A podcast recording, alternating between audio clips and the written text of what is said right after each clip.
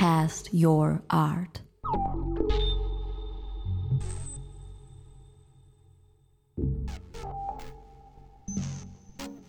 Friedrich Nietzsche thought that art is the proper task of life.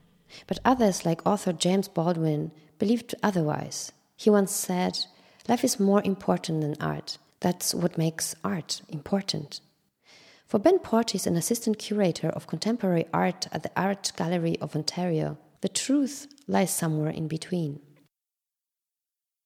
Sometimes I look back on my own experience, and I think it really frames a lot of my attitude and style to art. That I grew up in a small city in Ontario. It didn't occur to me that art was something that could come from our own time and our own place and our own experiences. My initiation into art came at university. I was in a fine arts program and learning to paint and sculpt and draw. So gradually I entered into those areas not as a creator but as a kind of a organizer and at some point my organizing activities eclipsed my creative identity. One of the places I went in my professional formation was curatorial studies program at Bard College in New York. I remember one of my classmates. It was, a very kind of passionate discussion, and you know, she said, "You know, art is the most important thing in life," and I said, "That's not how I see it. I think art is just as important as every other aspect of life." and I think that that sums up how necessary I feel art is.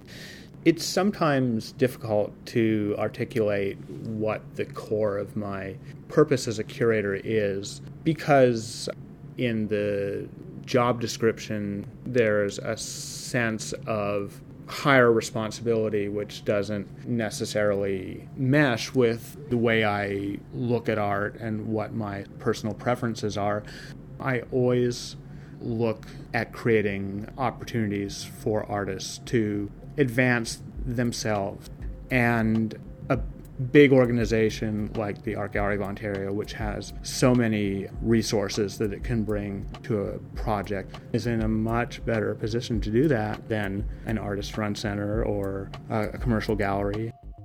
In November of 2002, the gallery received a gift from Ken Thomson, a Toronto collector who had built the most important private collection of art in Canada.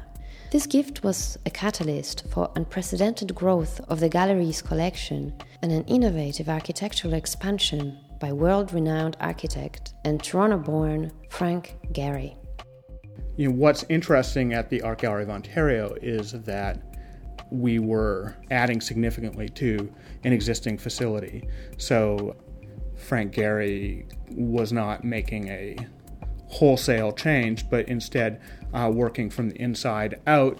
And in a lot of uh, respects, that brought out some of his uh, best tendencies.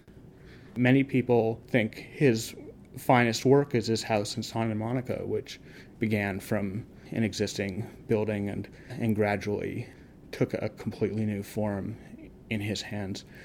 Well, one of the things that happened as a result of the gift from Ken Thomson is that even within his vast collection, there were new types of collections that were coming into the gallery of which we had not previously had holdings of any kind, or if so, meager holdings. And this would be like with medieval and Renaissance objects.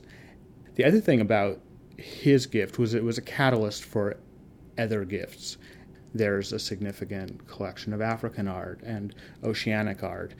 While we are paying specific attention to the new types of collections that are coming in, we also wanted to make sure that the deepest holdings and traditions at the AGO were resonant throughout the building, and one of the decisions was to forefront contemporary art.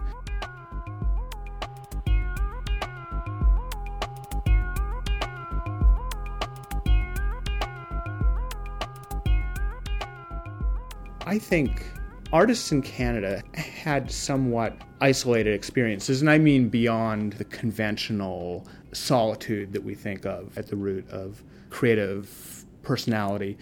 Some of this has been historical, geographical, economic, located more in aspects of place than perhaps object or personality as it might be otherwise.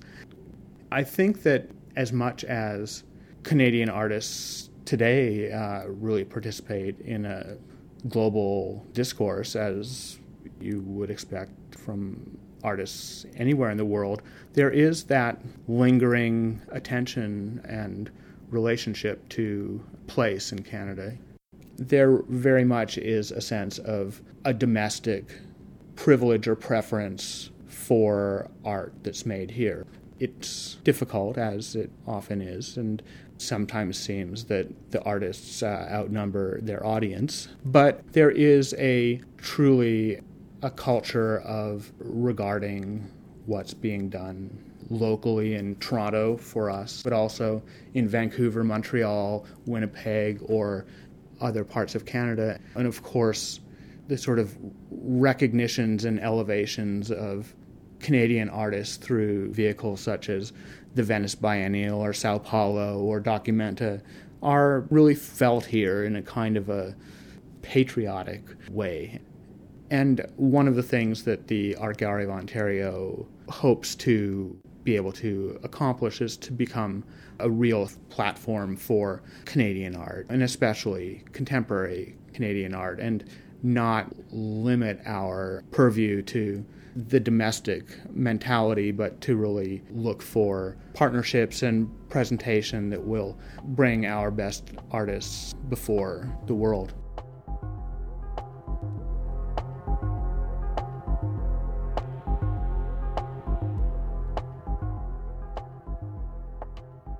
there's a great challenge that faces museums today and into the future, and that is what is their role. I think that fundamentally, many people view them as places of preservation, preservation of something that's been artistically sanctified, and for most people, what makes art a sort of a, a hallowed public value is a mystery.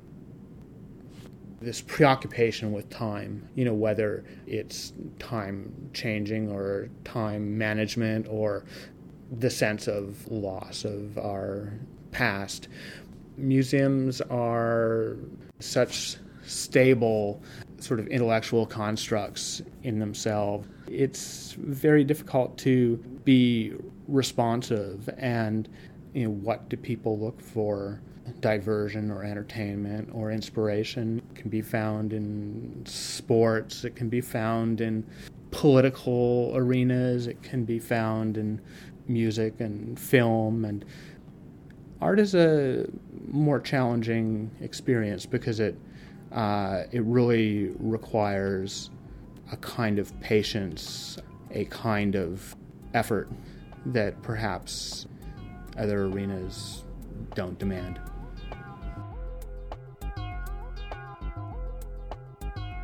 This was our interview with Ben Portis, an assistant curator of contemporary art at the Art Gallery of Ontario.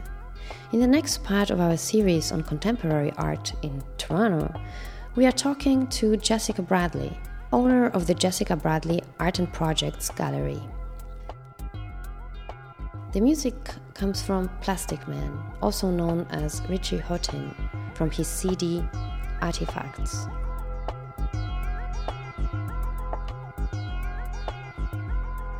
This podcast was produced by Jean Francois Lepage and Eva Stern.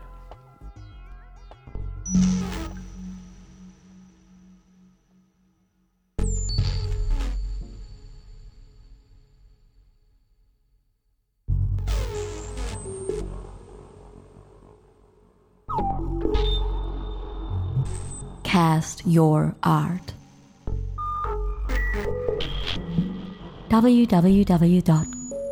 www.castyourart.com